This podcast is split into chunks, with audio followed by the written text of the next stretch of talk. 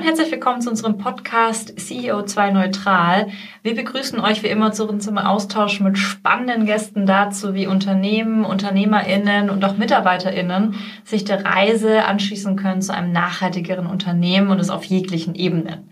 Wir als Fed Consulting befinden uns ja auch schon länger auf der Reise zu mehr Nachhaltigkeit und dabei nehmen wir euch eben so ein bisschen mit, denn am Ende glauben wir fest daran, dass es zum einen uns alle braucht, aber vor allem den Austausch braucht.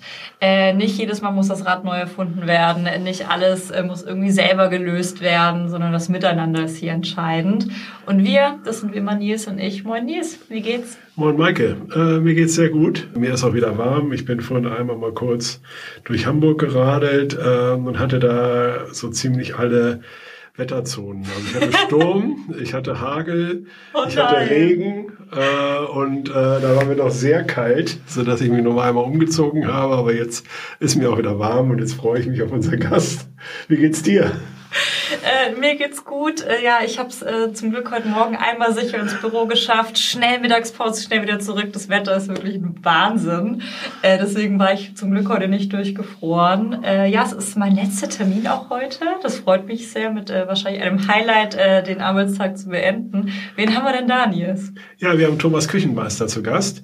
Thomas, ja, da werden wir gleich noch ein bisschen was zu hören, hat sich erst sehr lange um das Thema Landminen gekümmert und dann aber halt auch so ein bisschen durch die Finanzkrise äh, sich dann halt irgendwie äh, überlegt, okay, wo ist denn eigentlich noch was zu tun und kümmert sich seitdem äh, um das Thema Finanzen bei Facing Finance. Und äh, dazu werden wir gleich mehr erfahren. Also es geht halt wieder um das Thema Nachhaltigkeit von Banken und äh, Nachhaltigkeit von Investments, welchen Hebel wir da haben und so weiter und so fort.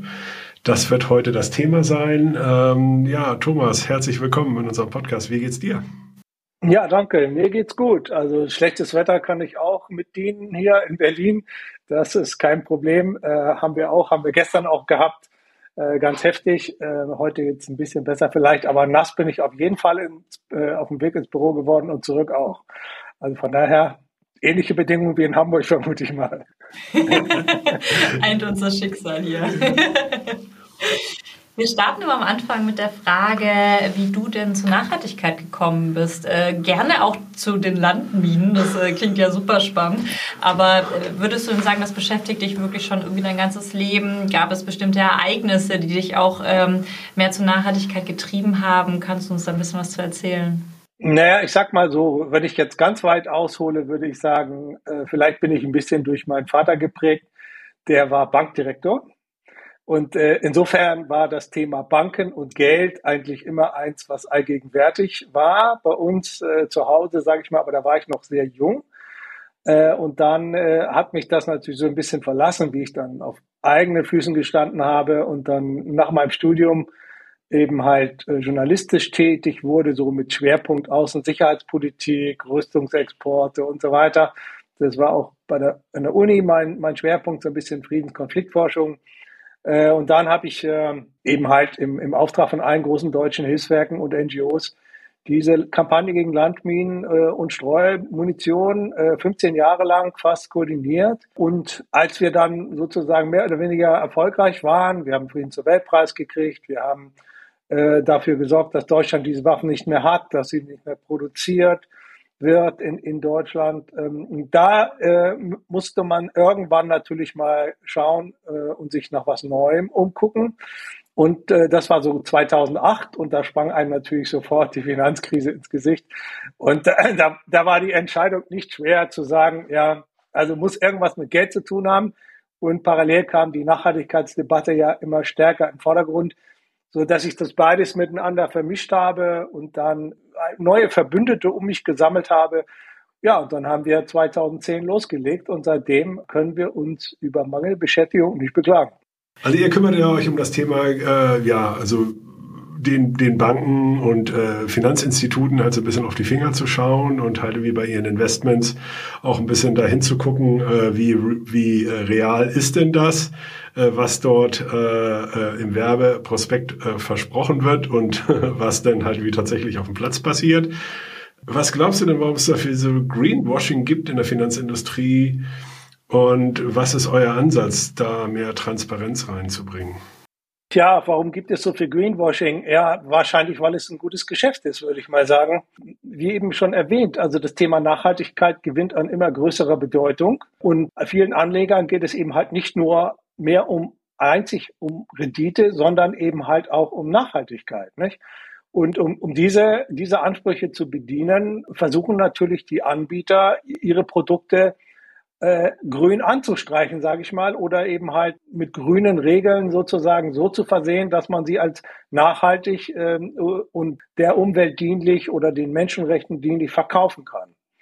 Nun ist das leider nicht immer so, dass das, sage ich mal, auf seriösem Boden funktioniert, dieser Ansatz, sondern eben, wie der Name Greenwashing schon sagt, dass es einfach dann eine gewisse Scheinheiligkeit, äh, sage ich mal, die da äh, mitverkauft wird und in Wahrheit äh, eben halt unter diesem Gütesiegel, sage ich mal, äh, der Nachhaltigkeit eben viele Produkte verkauft werden, die in keiner Weise nachhaltig sind. Und wir versuchen, diese Produkte offen zu legen, den Konsumentinnen und Konsumenten zu zeigen, um dann eben Transparenz in diese in diesen Markt zu bringen. Also das Manager Magazin hat uns äh, in der jüngsten Ausgabe mal als Ökodetektive bezeichnet.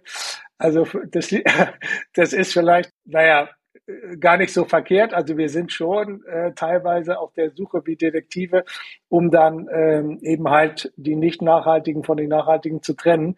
Ja, es ist äh, ein Schwerpunkt unserer Aufgabe und wir machen das im Dialog mit den Banken und den Dienstleist Finanzdienstleistern. Aber wir schauen ihnen nicht nur auf die Finger, gelegentlich hauen wir ihnen auf die Finger, wenn es sein muss. Und wenn es dann, wenn es sich allzu arg übertreiben, wie zum Beispiel äh, zuletzt die DWS. Ja, du sprichst ja was äh, ganz Elementares an, nämlich dass ja der Wunsch wirklich da ist, äh, der Anleger und Anlegerinnen hier auch äh, in nachhaltige Finanzprodukte zu investieren. Und wir haben auch hier wieder so den Klassiker, irgendwie das kurz angesprochen, auch Gütesiegel. Irgendwie, man hört jetzt ESG, AAA-Ratings und man versucht sich ja irgendwie wieder sozusagen als äh, Individuum da irgendwie so ein bisschen durchzuhangeln und genau danach Ausschau zu halten.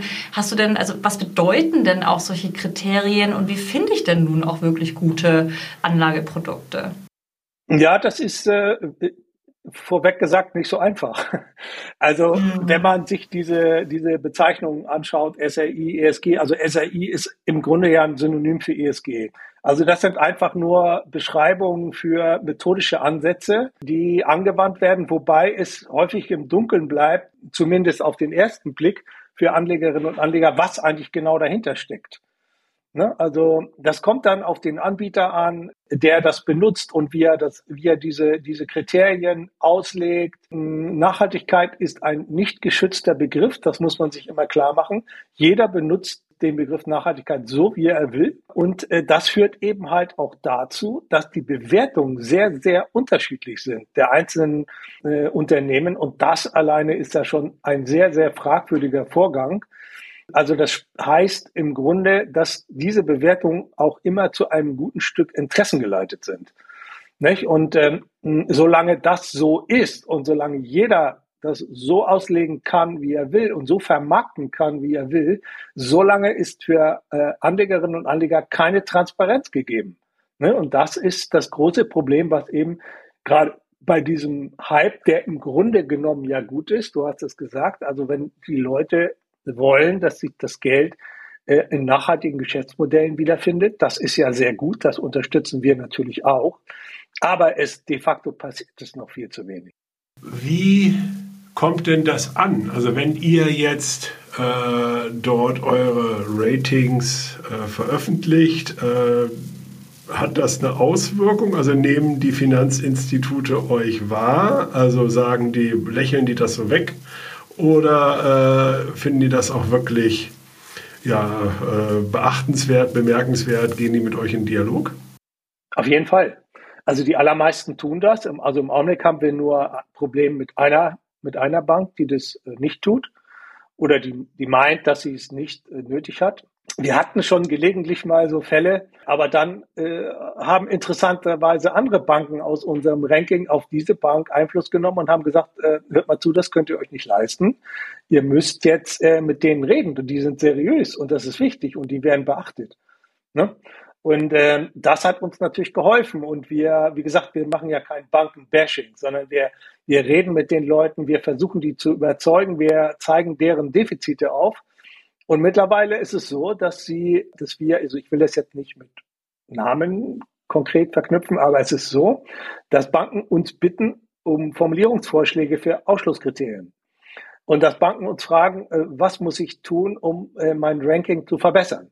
Also da, da scheint doch einiges angekommen zu sein. Und ähm, sie wissen aber, äh, dass wir es nicht dabei belassen, sondern dass wir auch in Stichproben überprüfen, ob diese von den Banken verabschiedeten Richtlinien auch tatsächlich zur Anwendung kommen.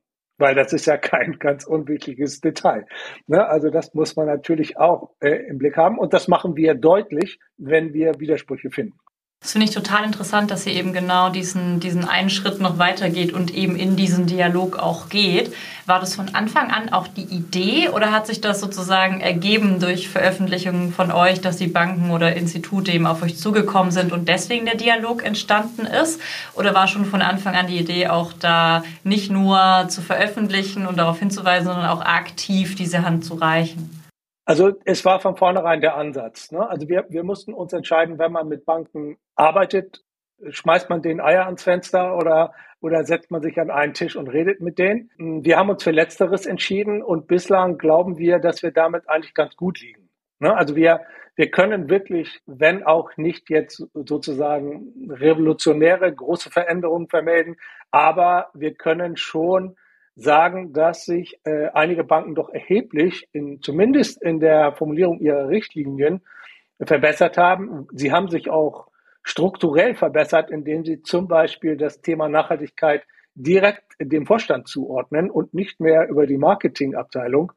Das ist kein Scherz, aber bei einigen Banken läuft das über die Marketingabteilung. Das heißt also ganz klar, wohin die Reise geht, wenn, wenn man das so macht. Ne? Denn das ist ein reines Verkaufsargument, aber keine wirkliche Nachhaltigkeit. Mhm, also der, da, da hat sich auch da strukturell ein Wandel ergeben, der, den wir positiv finden. Und es ist nach wie vor so, dass man sich austauscht darüber. Die jammern natürlich immer so ein bisschen, wenn sie so viel lesen müssen von uns und die großen Excel-Dateien mit den Bewertungen. Äh, aber da müssen die durch.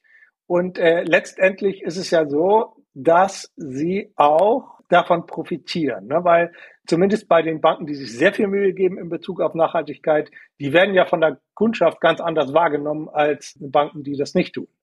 Ne? Und von daher, glaube ich, können sich gerade so Banken, die bei uns im oberen Teil des Rankings stehen, über ihre Bemühungen letztendlich auch nicht beschweren oder das beklagen, weil letztendlich wird ihnen das auch Leute zutreiben. Äh, und es wird dafür sorgen, und das ist noch viel wichtiger, dass eben zumindest was das, diese Banken angeht, äh, Geld in die richtigen Kanäle läuft. Wie ist denn das jetzt mit dem dritten Akteur? Also ich sag mal, wir haben einen Konsumenten, Konsumentinnen oder uns als Firma, die jetzt irgendwelche äh, Investments tätigt, dann haben wir die Banken. Aber dann gibt es ja auch noch Ratingagenturen und ähm, ja, also noch andere Akteure auf dem Spielfeld, äh, die ja irgendwie auch noch Dinge tun. Wie ist denn da eure Erfahrung? Also Ratingagenturen betrachten wir sehr kritisch, weil sie eben halt teilweise auch sehr nebulös agieren. Äh, es gibt äh, keine einheitliche Definition von Nachhaltigkeit und sie verfahren alle nach einer unterschiedlichen Methodik. Also jeder folgt anderen Bewertungsansätzen. Und deswegen ist auch äh, dieses Rating, was zustande kommt in Bezug auf ein Unternehmen, häufig sehr, sehr unterschiedlich. Ne, also ein, Beispiel, also wir haben mal stark kritisiert, dass eine deutsche Nachhaltigkeitsratingagentur äh, die Deutsche Bank mit einem Prime-Standard äh, versehen hat, was so ziemlich das Höchste ist, was man machen kann. Und äh, eine andere hat eine sehr schlechte Bewertung von der Deutschen Bank dann eben veröffentlicht. Und das liegt einfach daran, dass die Ratingagentur mit der positiven Bewertung die Bemühungen der Deutschen Bank um die CO2-neutrale Gestaltung der, der Hochhaustürme in Frankfurt sehr stark gewichtet hat und nicht eben die Auswirkungen der Kreditgeschäfte, die die Bank tätigt. Also wenn es zum Beispiel Geld an fossile Energieunternehmen verleiht oder Unternehmen, die von Ausbeutung profitieren und so weiter. Ne, also das Beispiel zeigt schon, dass es äh, äh, da sehr große Unterschiede gibt, die natürlich auch interessengeleitet sind. Ne? Also die Ratingagenturen sind ja Kunden der Banken. Ne? Und die wissen auch genau, was die, welche Unternehmen die Banken äh, interessieren.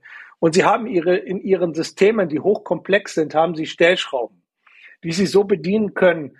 Und das ist natürlich auch das, das, das Intransparente. Sie zeigen nicht, wie sie sie bedienen und die so lange drehen, bis das Ranking dann passt in das Bild, was die Bank haben möchte. Äh, und dann, dann äh, ist das sozusagen in einem Spektrum, wo die Bank sagt, ach, da können wir ja investieren, so schlimm sind die ja gar nicht. Also ein anderes äh, Beispiel ist, ist vielleicht die Automobilbranche. Ne? Also man kann ja sagen, Automobilbranche kann nicht nachhaltig sein, weil sie einen so unglaublich hohen Anteil an der CO2-Emissionen hat und am Feinstaubproblem. Andererseits gibt es Methoden bei der Bewertung von Unternehmen, die sagen, ah, äh, das, das ist so, wenn ein Unternehmen in einer Branche das am wenigsten Schlimmste ist, dann ist es auf alle Fälle noch gut für ein Investment. Ne? Also das kann aber dann dasselbe Unternehmen sein. Also das ist, also man kann äh, häufig dann nach solcher Methodik zum Beispiel dann wirklich schlechte Unternehmen gar nicht ausschließen. Und das, äh, denke ich, ist, ist, ist ein gutes Beispiel. Oder äh, Nachhaltigkeitsratingagentur bewerten Automobilunternehmen, die jetzt sich zum Beispiel um E-Mobilität kümmern und die dann sagen, also wir haben äh, in 15 Jahren sind die total weit vorne und haben dann einen nachhaltigen, sind dann total nachhaltig. Aber das, das beschreibt die Situation jetzt nicht, sondern das ist sozusagen eine Wette in die Zukunft. Kein Mensch weiß, ob das dann wirklich auch eingehalten werden kann. Ne? Also das geht, äh, das funktioniert nach unserer Auffassung nicht. Das ist dann unseriös und dann, naja, ich kann noch weitere Beispiele nennen. Plastik, das Thema Waffen, das wird alles nur ungenügend oder unvollständig äh, abgedeckt in, in Form oder findet zu wenig Eingang in die Methodik und die Bewertungsmethoden der Nachhaltigkeitsratingagenturen, um ein wirkliches Bild von, von einem Unternehmen und, und seinen Geschäftsmodellen abzubilden. Also da ist noch unglaublich viel nach oben. Und wir haben jetzt ein neues Projekt aufgelegt, das sich speziell mit Nachhaltigkeitsratingagenturen beschäftigt und deren, sage ich mal, Umgang mit dem Thema Plastik. Ja, cool. Und ich würde tatsächlich einmal nochmal, du hast es gerade schon kurz angerissen, ähm, das Thema Waffen. Ähm, ich habe auch äh, gelesen sozusagen, dass äh, Facing Finance ja auch Teil äh, einer Kampagne Killerroboter stoppen. Das klingt natürlich erstmal äh, auch ein bisschen, huch, was ist denn hier los? Ähm, und ihr da auch Statements eben ähm, abgebt äh, zu autonomen Waffen und äh, da würde mich interessieren, dass du da noch mal kurz äh, zwei, drei Sätze zu verlierst, ähm, warum ihr das Thema, euch das Thema auch so wichtig ist an der Stelle. Naja, das ist so ein bisschen ein Follow-up meiner Tätigkeit aus der Kampagne gegen Landminen und Streumunition. Da bin ich 2012 äh, gefragt worden, ob ich diese neue, damals neue Kampagne hier in Deutschland koordinieren möchte. Also wir machen das zusammen mit Amnesty, mit Human Rights Watch und anderen ähm, äh, internationalen NGOs und wir machen das eben hier in Deutschland. Ja, das ist äh, bei unseren Tätigkeiten, sage ich mal, steht immer der Konflikt mit geltendem Recht im Vordergrund, was Unternehmenstätigkeit äh, angeht, aber auch staatlichem Verhalten. Na, also wenn, wenn jetzt ein Unternehmen Maschinen herstellt, äh, wo die Maschine die Tötungsentscheidung fällt, dann steht das im Bruch äh, mit dem Völkerrecht. Und ähm, das, äh, denke ich, darf nicht sein. Solche, solche Waffensysteme dürfen wir hier in Deutschland nicht herstellen. Nirgendwo sollten sowas hergestellt werden.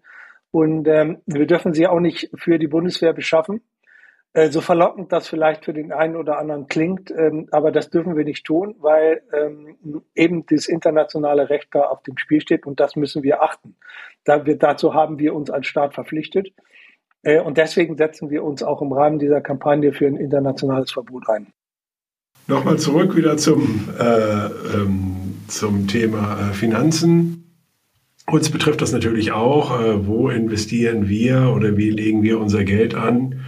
Und äh, da freut es mich, äh, dass ihr da ein bisschen genauer hinschaut. Wir haben damals auch die Bank gewechselt. Ich meine, wir sind bei der GLS Bank äh, angekommen. Ich glaube, die sind gut in eurem Ranking. Aber die Frage ist tatsächlich nochmal zurückkommt auf die Ratingagenturen. Wie kann man denn die davon überzeugen, da auch mehr zu tun?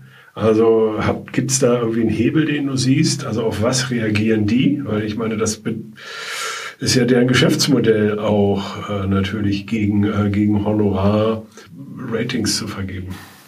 Naja, was, vielleicht äh, führen wir dieses Gespräch über diese Frage mal in einem Jahr. Dann ist nämlich unser Projekt vorbei. dann kann ich das genau, dann kann ich das genau erklären. Also, also wir, wie gesagt, sind eine dialogbasierte NGO und wir haben uns vorgenommen, jetzt nicht nur mit Banken, sondern auch mit Ratingagenturen zu sprechen. Und dann äh, wollen wir mal sehen, wie sie auf diese Art von Einflussnahme der Zivilgesellschaft reagieren. Also bislang, wir haben zum Beispiel unser ein anderes neues Projekt, was wir haben, was sich mit Waffenexporten an kriegführende Staaten ähm, äh, beschäftigt, auch verschiedenen Ratingagenturen vorgestellt. Und wir haben also durchaus positive Reaktionen. Und ich glaube, das ist äh, ein guter Weg, da versuchen, zu versuchen, Einfluss zu gewinnen auf die Methodik. Hm, die werden sich natürlich auch nichts vorschreiben lassen von uns, aber vielleicht haben sie ein bisschen äh, Respekt davor, dass wir in der Öffentlichkeit dann sagen, ja, dass diese Ratings sind eigentlich im Grunde genommen nicht viel wert, weil sie die entscheidenden Fakten nicht berücksichtigen. Sprich, äh, dass sie einfach Unternehmen, die an kriegführende Staaten Waffen liefern, gar nicht so schlecht bewerten, beziehungsweise zum Ausschluss vorschlagen. Ne? Also das, glaube ich, diese, sage ich mal, Situation, die mögen Sie sich vielleicht nicht so gerne vorstellen. Äh, aber Sie wissen genau, wer bei uns auf die Seite guckt, also wir finden in den Medien Gehör. Und das ist vielleicht ein Argument, was, was helfen wird. Welche Rolle hat denn die Politik noch in diesem ganzen Szenario und äh, was muss hier vielleicht auch die Politik deiner Meinung nach für Anreize setzen, äh, damit sich hier auch äh, die Dinge in, in die richtige Richtung bewegen? Ja, die, die hält sich vornehm zurück, würde ich mal sagen. Also es, es, es, ja, die könnte wesentlich mehr tun. Also wir haben ja jetzt diese Beispiele, sage ich mal, aus Brüssel. Ne? Also mit den ähm, Artikel 8, Artikel 9 äh, Fondsoffenlegungsverpflichtungen. Das ist ja alles so gedacht als Transparenzinitiative, dass es mehr für mehr Klarheit bei nachhaltigen Investments äh, sorgen soll. Aber wozu hat es gesorgt? Das ist ein, ein super Hilfstool für Greenwashing. Na, also das, äh, äh, wir, wir haben in unserer Datenbank äh, ESG Artikel 9 Fonds von der DWS, die zu 100 Prozent in fossile Energie investiert sind. Was für ein System ist das wohl, das so etwas zulässt? Na, also das, das äh, ist für mich das beste Beispiel für die Sinnlosigkeit und die, sage ich mal, Zahnlosigkeit dieses Papiertigers, den die äh, EU sich da ausgedacht hat. Also da kann ich keinen Fortschritt in der Sache erkennen. Äh, es wäre viel, viel wichtiger, dann wirklich für Transparenz zu sorgen und dann zu sagen, Nachhaltigkeit darf bestimmte Dinge nicht inkludieren. Also, äh, dass man sagt, also fossile Energie 20 Prozent ist okay, sondern dass man sagt, fossile Energie ist überhaupt nicht mehr okay. Ne? Also, dass man sagt, äh, Investments oder Finanzierung von Unternehmen, die da aktiv sind, das können wir nicht mehr machen. Ne, das, äh, da muss man natürlich auch als Staat Anreize schaffen, das kann man sehr gut machen. Mm, aber man muss eben im Rahmen dieser Definition und in der, Offenlegung, in der Offenlegungsverpflichtung total nachschärfen und vor allen Dingen in Bezug auf Transparenz. Es muss klar und deutlich werden. Wenn man Geld investiert in ein bestimmtes Nachhaltigkeitsprodukt, dann ist da das drin und das ist da nicht drin. Also das muss viel, viel deutlicher werden. Also ich will jetzt nicht sagen wie so ein Nutri-Score oder sowas, aber dass man auf jeden Fall das für die Leute, die sowieso komplett überfordert sind in dieser Frage, dass man das so versucht, wie wir einfach und schnell abzubilden und zu sagen, hands off, da ist fossile Energie drin, also dass man zumindest den Leuten die Chance gibt, Nein zu sagen, weil da etwas drin ist, was sie vielleicht gar nicht wollen. Ja, also da, das wäre die größte staatliche Aufgabe, mehr Transparenz einzufordern, verpflichtend einzufordern. Und solange das nicht passiert, gibt es uns.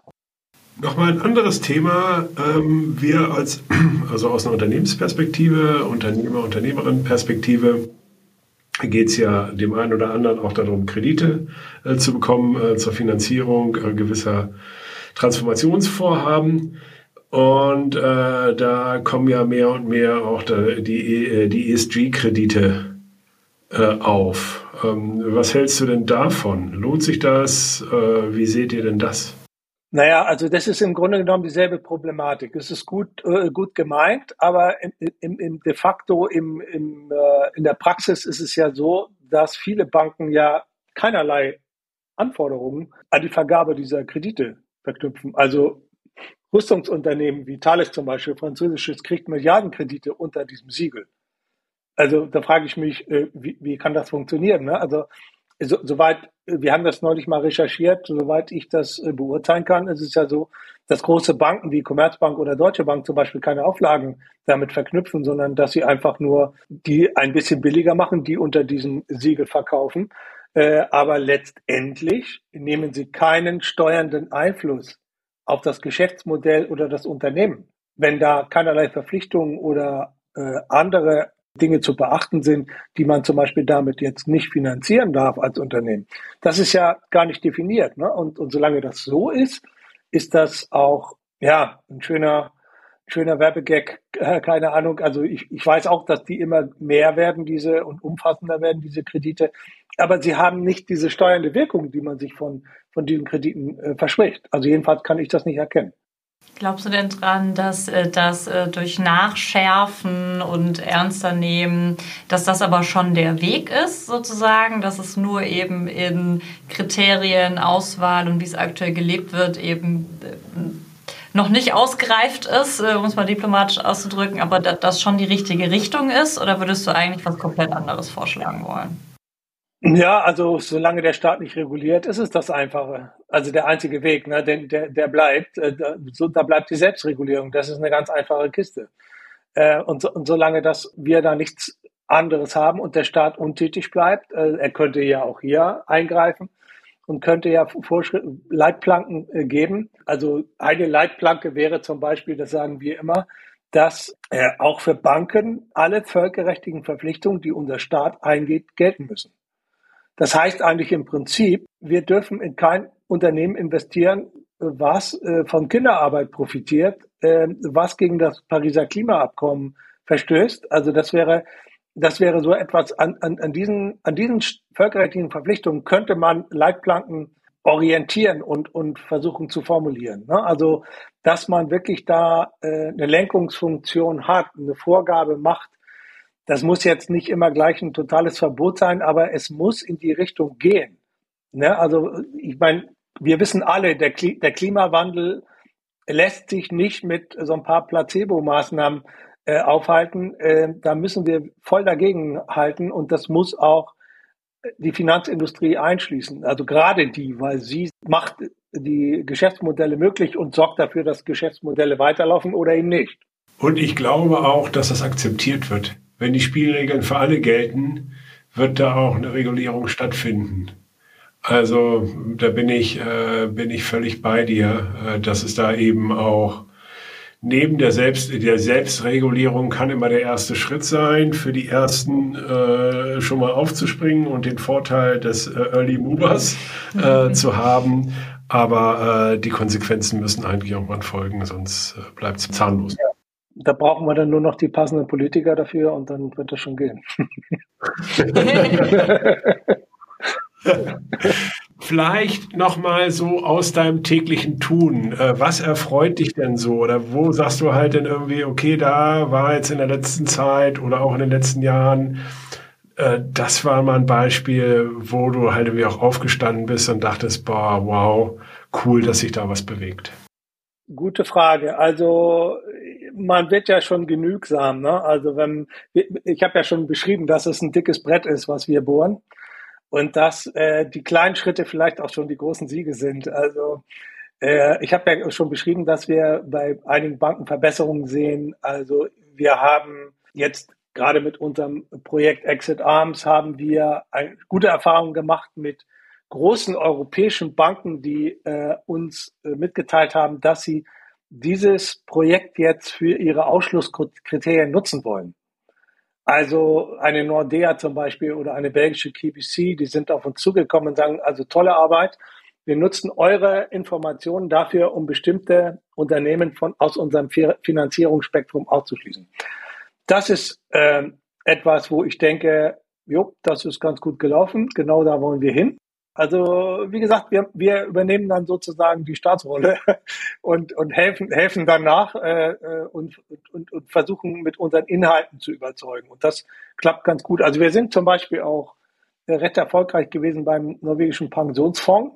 Das heißt jetzt nicht, dass wir gerade für deren massiven Verluste jetzt verantwortlich zu machen sind, sondern äh, äh in, die, in Bezug auf die Formulierung von Ausschusskriterien für Waffenhandel äh, mit kriegführenden Staaten. Ne? Also da haben wir zusammen, also um ein positives Beispiel zu nennen, mit norwegischen NGOs dafür gesorgt, dass dort Kriterien formuliert werden. Und das ist schon, glaube ich, ganz gut.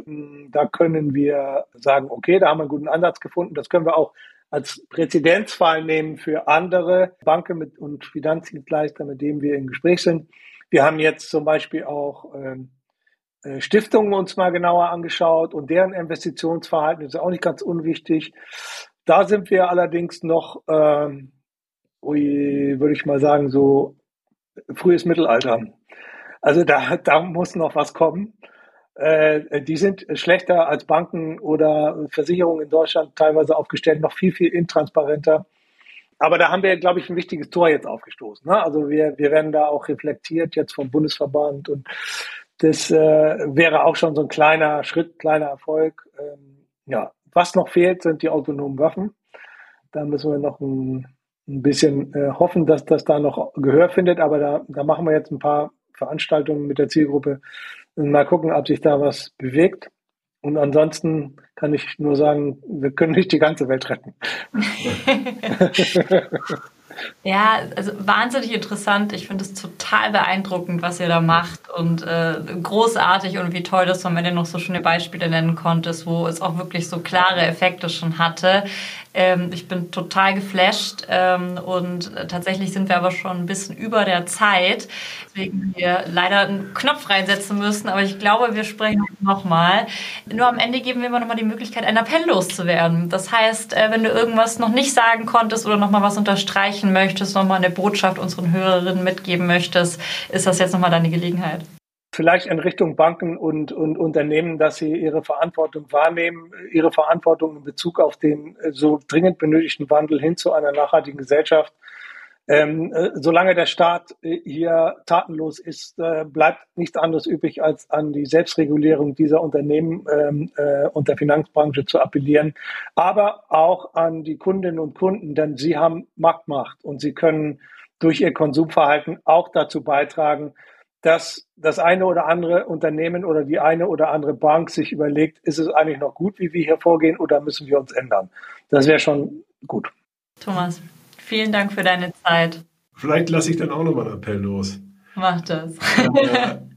Das Thema, also ich glaube auch für Unternehmen ist es relativ einfach, die Bank zu wechseln. Und es ist relativ einfach, den Energieversorger zu wechseln. Also, und das sind eigentlich zwei relativ kleine Schritte, äh, mit denen man, also ich sag mal, mit relativ wenig Aufwand, äh, man aber schon mal auch seine Marktmacht geltend machen kann. Genau. Absolut. Ich danke euch allen für die Zeit äh, und den schönen Austausch. Ich danke euch auch beiden.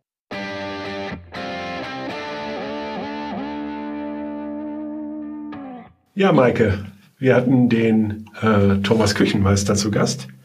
Ähm, was nimmst du denn mit? Ja, also äh, ich bin total beeindruckt. Ich habe auch gerade schon ja zu dir gesagt, jetzt müssen wir schnell auf Aufnahme drücken, weil wir noch so äh, energetisiert sind vom Gespräch gerade. Es ist äh, ja einfach Wahnsinn, wie so die, dieser Wille und natürlich auch die Fachkenntnis und dann aber zu sagen, hey, ich mache das jetzt oder wir machen das jetzt und dann was, was für eine Power man entwickeln kann sozusagen und äh, die, diese Dialogfreudigkeit hatten wir gerade auch noch mal gesprochen. Ne? Also irgendwie diese spannende Haltung zwischen Aktivismus, Dialog, Hilfe in der Transformation, aber auch nicht ähm, sich vereinnehmen zu lassen, also da auch nicht benutzen zu lassen, ist ja total geil. Und ähm, ich bin noch ganz geflasht, muss ich zugeben, und äh, muss das auch erstmal alles sacken lassen. Wie geht's dir? Ja, ich finde ihn äh, auch, also ich finde den Ansatz wirklich gut.